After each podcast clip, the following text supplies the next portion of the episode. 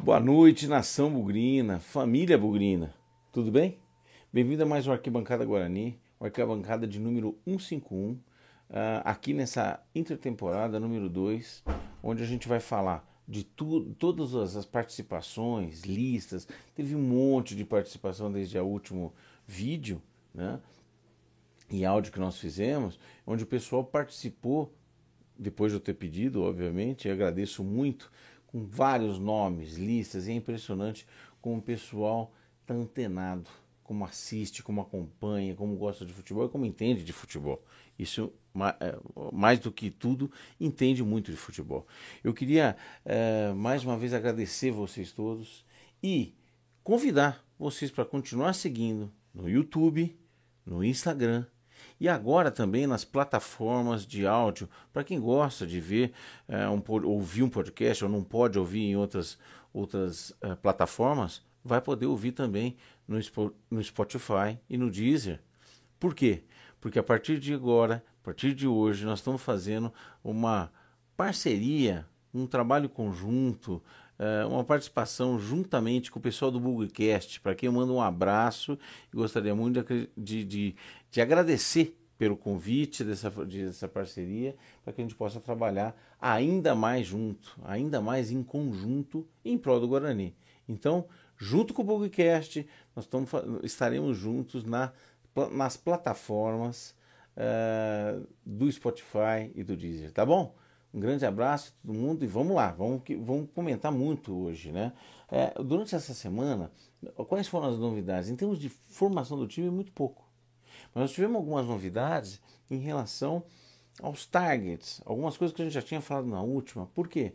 Porque houve uma, uma assembleia extraordinária, para que obrigatória até, para que sejam apreciados os números e o, e o orçamento do Guarani para o ano de 2022, onde o presidente e o próprio diretor de futebol, né, o superintendente de futebol Michel Alves, deram várias declarações e vários esclarecimentos. Eu vou tentar daqui extrair aquilo que eu tive de entendimento dos últimos dez dias das uh, manifestações, tanto do presidente quanto do Michel, uh, e, das, e, dar alguma perspectiva para vocês e pensar junto com vocês os próximos passos e o próximo ano, a próxima temporada, a temporada de 2022, né, para o nosso Guarani. Uh, então, durante essa entrevista, uma das primeiras coisas que foi dita foi pelo presidente foi que o Michel iria ficar, já estava há dois anos na frente do Guarani e iria ficar sendo responsável pela formação, mais uma vez, da equipe e que uh, ele, o Michel tem demonstrado progressivamente nos últimos anos estar criando, fazendo, montando equipes cada vez mais consistentes, cada vez mais competitivas, mais fortes e que em 2022 não seria diferente. Eu concordo com a primeira parte, é verdade. Se compararmos o ano de 2021 com o de 2020 e de 2020 com 2019, a gente foi progressivamente melhor, formamos times melhores. Uh, então me parece que o presidente pede: olha, vamos dar um, um voto de confiança para o cara. Deixa com a gente que a gente sabe o que está dizendo. E aqui um comentário. Esse processo de criação, de contratação, de negociação é muito Michel Alves e presidente Ricardo Moisés tem muito pouca participação, para dizer nenhuma do resto do CA. Isso é mais do que é, uma conclusão, é informação. E eu não vejo problema nenhum nisso. E acho que ambos têm feito um trabalho responsável e, sim, como ele mesmo disse, demonstraram progressivamente avanços nesses dois últimos anos. Mas quanto mais restrito é é o grupo de pessoas que toma a decisão, maior é a responsabilidade que esses indivíduos terão sobre os resultados finais. Por enquanto, eu diria para vocês que o resultado final do ano de 2021 foi positivo. Portanto, palmas, parabéns, congratulações a essa, esses dois, a todo o CA, mas principalmente a esses dois. O ano que vem não vai ser nada fácil. Nada fácil. O ano passado, eu comentei, nessa mesma época, eu comentei que ia ser bem difícil a gente conseguir o acesso uh, na Série B. Então, e, estava muito preocupado com a formação da equipe. Né? Por quê? Uh, porque nós tínhamos, e tinha muitas desconfianças, eu tinha muita desconfiança, a torcida do, do Guarani tinha muita desconfiança. E por quê? Porque eu, na minha argumentação, dizia que nós teríamos vai, a, a, série, a mais série B mais complicada de todos os tempos, cinco campeões brasileiros e tudo mais, que tinha Cruzeiro, Vasco, Botafogo, uh, outras equipes com bom investimento, como Goiás, por exemplo, e que o Guarani, naquele momento, tinha contratado só o Alan Al, que era uma aposta, e me parecia um pouco incerta a sorte que a gente teria no ano. No final desse ano, agora, nesse momento, se eu for fazer a avaliação das dificuldades para o ano que vem, acho que nós temos uma necessidade de um time maior, porque vamos disputar um calendário mais cheio, mais completo, vamos disputar a Copa do Brasil, muito importante para nós e para os nossos cofres, e mais ainda, uh, acho que a Série B vai ser ainda mais difícil do que o ano passado. É possível? É. Primeiro porque nós temos ainda mantém Cruzeiro e Vasco que não subiram. Alguém pode falar, então você estava errado ano passado. Não, esses caras deram trabalho, principalmente o Vasco. Deu trabalho pra gente. E subiram times como Curitiba, Goiás, que tinham investimento, Botafogo, tinha investimento importante, e eram desses caras, dois deles campeões brasileiros também. Esse ano nós temos Cruzeiro e Vasco, talvez mais forte que o ano passado, com certeza perante as últimas novidades do Cruzeiro, que foi comprado aí pelo Ronaldo Fenômeno, uma injeção de 400 milhões de reais, vai estar mais forte ainda. E a gente vê pelas notícias de contratações que Vasco e Cruzeiro estão mandando pau nas contratações, estão comprando o mercado inteiro, inflacionando, eu diria, inclusive o mercado. Mais ainda, temos o Grêmio, que apesar de ter, vai ter um faturamento menor no ano que vem, é um time que não vem uh, para a Série B falido como o Cruzeiro. Então o Grêmio vem forte para o ano que vem, com a ambição de já subir no primeiro ano. Além disso, temos o Bahia, time tradicional e campeão brasileiro também. Então, se ano passado nós tínhamos cinco, esse ano nós temos seis campeões brasileiros. E tem até campeão do mundo. Portanto, portanto, vamos ter bastante dificuldade vão ter bastante dificuldade. Precisamos, portanto, de um time bom. E eu não vejo o time muito melhor nessa mesma altura do campeonato. Vantagens que eu vejo em relação ao ano passado é que nessa altura do campeonato a gente estava contratando, não sei se já tinha contratado, o técnico que tinha sido dispensado do Cuiabá, que tinha subido do Cuiabá, que era o Alau. Depois vimos que meia bomba. Mas acabamos depois trocando pelo Daniel Paulista, e hoje o Daniel Paulista a gente conhece muito bem. Então, se o Alan Al para nós era uma incógnita, o Daniel Paulista não é uma incógnita. Muito melhor que o Alan Al? Um pouco melhor. Um pouco melhor que o Alan Al, sim. E não uma incógnita. Então, nesse ponto, estamos na frente. Temos uma base, um time base, vamos falar disso já, mas não me parece. Estamos perdendo bastante gente da, da, da espinha dorsal principal do Guarani. Então, é, é, é, é preocupante como o ano passado, com um agravante o ano, esse ano eu acho que me parece que o mercado está ainda mais inflacionado, competitivo. Portanto, a dificuldade de montagem desse time é ainda maior. Bom, isso com a primeira frase do presidente. Tudo esses comentários que eu fiz foi em cima da primeira frase do presidente. Depois, ah, houve então, como confirmação, a renovação com o Daniel Paulista, já tínhamos falado no último. Targets que nós tínhamos definido comparativamente com o que o presidente comentou durante a Assembleia. Um, usando palavras do presidente, um paulista seguro. Queremos fazer um paulista seguro, guardando um pouco de dinheiro para reforçarmos o time para a Série B, com valores dos, dos campeonatos regionais e aí subir. Por partes. Campeonato Paulista Seguro. O que isso quer dizer? Para mim, no mínimo, é a classificação para a segunda fase. E só. O que eu consigo é, tirar dessa afirmação do presidente é: nos classificamos e daí para frente o que vier é lucro. Provavelmente perdendo para o Corinthians, que é o nosso grande da chave, vamos dizer assim. Né? E que vem com um time que vai jogar com o time titular ou não, não sei.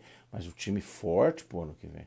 time muito forte dificilmente, ou vai ser uma grande surpresa, uma vez classificados, que a gente consiga passar. E é só isso que a gente busca. Que time é necessário ou suficiente para conseguir a classificação?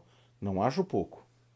Esse ano o Paulista vai ser um pouco mais duro, porque tem times que estão na série B do brasileiro agora esse ano, que jogam e que vão ter calendário, portanto, para o segundo semestre garantido, forte, e que precisarão fazer um bom time, e que vão jogar o Paulista também. Então acho que o Paulista hoje é ainda um pouco mais difícil do que o ano passado. Outras equipes, como o Santo André, por exemplo, já estão pegando o rescaldo, o restolho, aquilo que não está que não está sendo renovado de contrato com as outras equipes. Já visto, por exemplo, o Santo André, que está pegando, sei lá, quatro, cinco jogadores que jogaram no Guarani durante essa Série B.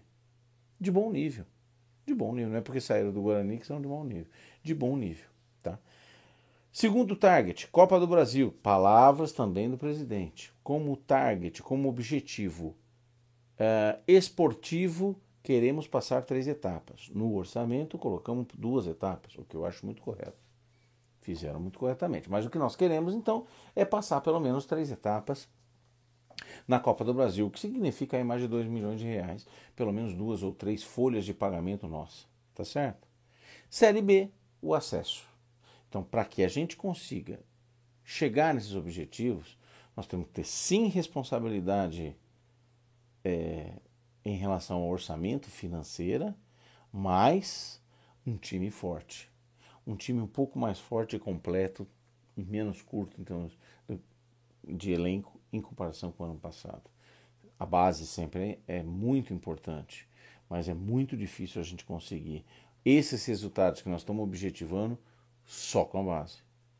Ah, o que, que nós temos hoje de novidades em relação ao elenco? Muito pouco, hein, gente?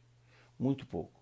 Então, o que nós vimos essa semana foi um, um, uma série de renovações ou de assinaturas de contrato com os garotos da base que vão disputar a Copa São Paulo. Show de bola. A tabela da Copa São Paulo definida, e nós entramos com uma esperança, perspectiva muito importante que a partir do dia 4 de janeiro a gente faça uma boa campanha na Copa São Paulo, gerando ainda mais peças que possam ser aproveitadas durante o Campeonato Paulista. Isso é uma coisa.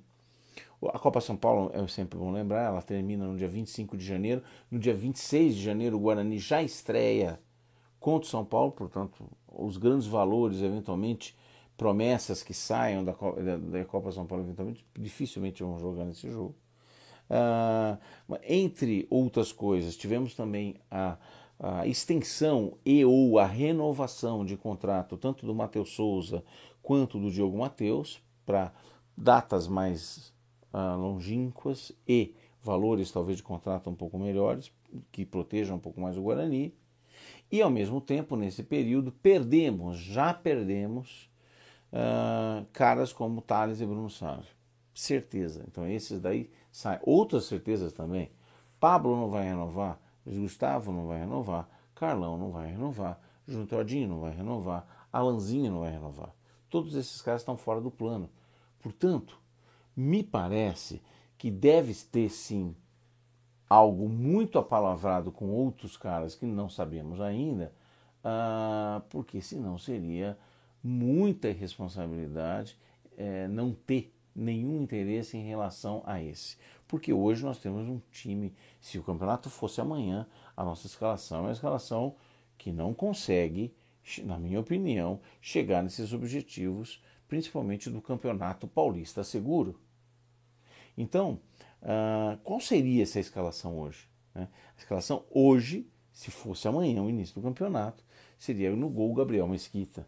Na lateral direito, Diogo Matheus. Na, na zaga, Ronaldo Alves e o Bianconi. Na lateral esquerda, eu vou colocar o Eliel, muito provavelmente, porque o Bidu está sendo negociado. A gente já ouviu falar em Vasco, Fluminense, agora a mais nova Uh, no, a mais nova fofoca do mercado é o Fortaleza interessado uh, no Bidu e de que ele não sai por empréstimo apenas vendido. Então está com cheiro de que ele não fica mesmo. Eliel. Na volância, Bruno Silva e Pedro Acorce são os únicos dois que a gente tem, tirando qualquer menino da base. Meia, Caio Henrique, que vem da base. É o único meia que nós temos. Regis ainda em negociações, pelo jeito, pelas fofocas dificilmente fica, e Andrigo também em negociação, acho bem provável que fique pelas fofocas. Na frente, Maxwell, que tem contrato sabidamente mais longo, uh, Matheus Souza, que acabou de renovar um contratinho, e o Renanzinho na ponta esquerda. Esse time, esse time não vai longe nem no Campeonato Paulista. Então nós temos urgência de contratação, sem dúvida. Dizem de um goleiro, o Thiago Rodrigues foi descartado, foi apresentado no Vasco, e aí vem a contribuição de todos vocês, né? Contribuição de, de da, da, grande da galera, mais aquela minha listinha famosa, e que fez com que a gente tivesse, pudesse dar vários nomes aqui, mas que perde um pouco sentido, gente, para você ver em verdade, porque é tanto falatório, é tanto blá blá blá, é tanta gente correndo atrás de, de jogador e, e tem sites até que ficam borbulhando notícias e tudo mais, que eu acho muito difícil a gente ajudar alguma coisa ou acertar alguma coisa. Eu acho que, por exemplo, o Bruno Sávio saiu do Guarani para ir para o Bolívar. Dinheiro? Deve ter, com certeza. Vai trabalhar lá com o Zago e tudo mais. Mas, sinceramente, em termos de carreira, muito questionável. Thales para o operário, então, impressionante essa escolha. Né? Gost... A gente fica até curioso nas conversações em relação à negociação, o que, que rolou aí, porque, sinceramente, do ponto de vista profissional, e os números que eu vi como números eventuais salários que o Thales ganhava aqui, a coisa não encaixa, a história não encaixa. Mas vamos brincar, né? Na nossa lista para goleiro, que é uma posição muito falada aí, eu tinha falado do Diogo Silva do CRB, que já renovou com o CRB. Simão do Operário, não tenho notícia. Inclusive, isso foi o nome da minha lista e de outros amigos nossos aí que, que comentaram do, do Simão. Né? Muralha do Curitiba, por que não? César do Londrina, parece que já foi apresentado no Juventude. Ronaldo do Vitória, Maílson do Esporte, e tem outros aí, Kaique do Vitória, nomes que algumas pessoas falaram. Agora o nome mais forte é o goleiro reserva do Atlético Goianiense, o Kotlovski, Kozlovski, alguma coisa do gênero. Ah, Maurício, aí um nome polonês depois. Um goleiro, bom goleiro, acho ele melhor que o Thiago Ribeiro, diga-se de passagem. E talvez muito menos caro do que o Thiago Ribeiro, com certeza né? Ainda assim, Lucas Perry foi dispensado do São Paulo, por que não? Douglas, o Jean já foi vendido lá para o Serra Portem, mas seria interessante. Na lateral direita, acho que não precisamos mais, mas por que não o Thiago Enes do Remo? Né? Na lateral esquerda, Djalma Silva do Operário. Esse nome é um nome que me agrada muito, um rapaz que eu vi nos jogos contra o Guarani jogou bem, é um bom jogador. Ah, na zaga, eu tinha colocado o Rafael Donato, foi na lista de amigos nossos também, ouvintes, mas já renovou com o Vila. O Rafael Donato renovou com o Vila. O Thales não conseguiu renovar com o Guarani, mas o Rafael Donato já renovou com o Vila. Hernando do Vasco, dispensado pelo Vasco. Léo Santos do Ituano, que marcou contra nós pelo Ituano e pelo uh, Cruzeiro também, foi dispensado do Cruzeiro agora há pouco. Né? É, alguns nomes aí, mas muito mais para a Série A do que qualquer coisa. Não, como volante, Andrei foi dispensado do Vasco, Rodolfo do Brusque, se bem que eu acho que o, o Brusque já renovou com o Rodolfo. Mais ainda, olha que interessante, o Brusque tem dois goleiros. O goleiro deles, que era o titular, que eles conseguiram renovar por mais um, e um tal de Jordan, ou alguma coisa do gênero, que era desejado, veio, veio do Santa Cruz, era desejado por outros times da série B ou A e renovou, uh, acertou com o Brusque. O Brusque e mostrando suas, suas garras, né? Ele que vendeu o centroavante lá dentro. Uh, como meia, é um, um, nós vamos precisar muito. G2 do Remo. Matheus Anjos, da, da, da, que estava na Pinguela, mas esse, esse para lá. Gabriel do CSA já renovou com o CSA. Marcinho do Cruzeiro foi dispensado do Cruzeiro, era do Sampaio Correia o ano passado. Um bom meia. Né? Ah, deixa eu ver se tem algum. Shailon do São Paulo foi dispensado no São Paulo. Não sei não se não vai acertar com o Goiás da vida, jogou ano passado lá. Matheus Galdesani, que foi dispensado do Bahia, não vinha jogando, não sei como é que tá, mas é bom jogador. Né? uh, atacantes. Né? Série B. Vamos lá, Vitor Andrade do Remo, estava na minha lista também, estava na lista dos nossos colegas. Douglas Baggio, que era Novo Horizontino, se bobear, acertou com algum outro time, no próprio Novo Horizontino. Uh, Ellison do Brasil de Pelotas. Né? Lá na frente, vários. Nicolas Careca parece que tem contrato longo com o CRB. Nicolas, o Cavani do, do Centro-Oeste, do Goiás, não sei que, que, que, banda toca esse cara. O Wellington Tan, que estava no Japão. Caio Dantas, no Náutico, mas já estamos falando nele em outras equipes, como o Vasco, por exemplo. Léo Passo, que jogou no América, jogou no Londrina, jogou no, no, no, Palmeiras, é do Palmeiras, se eu não estou enganado. De La Torre, do CSA, parece que renovou já com o CSA. Zeca do Londrina, estava sendo pretendido também pelo Juventude. Quer dizer, não sou só nós que olhamos, tem muita gente que olha esses caras também. Né? Então é isso, gente. Falamos aqui um monte de nome. Uh mas que é, eu me sinto meio trouxa, para te falar a verdade, é, de fazer essas listas, porque não serve para nada.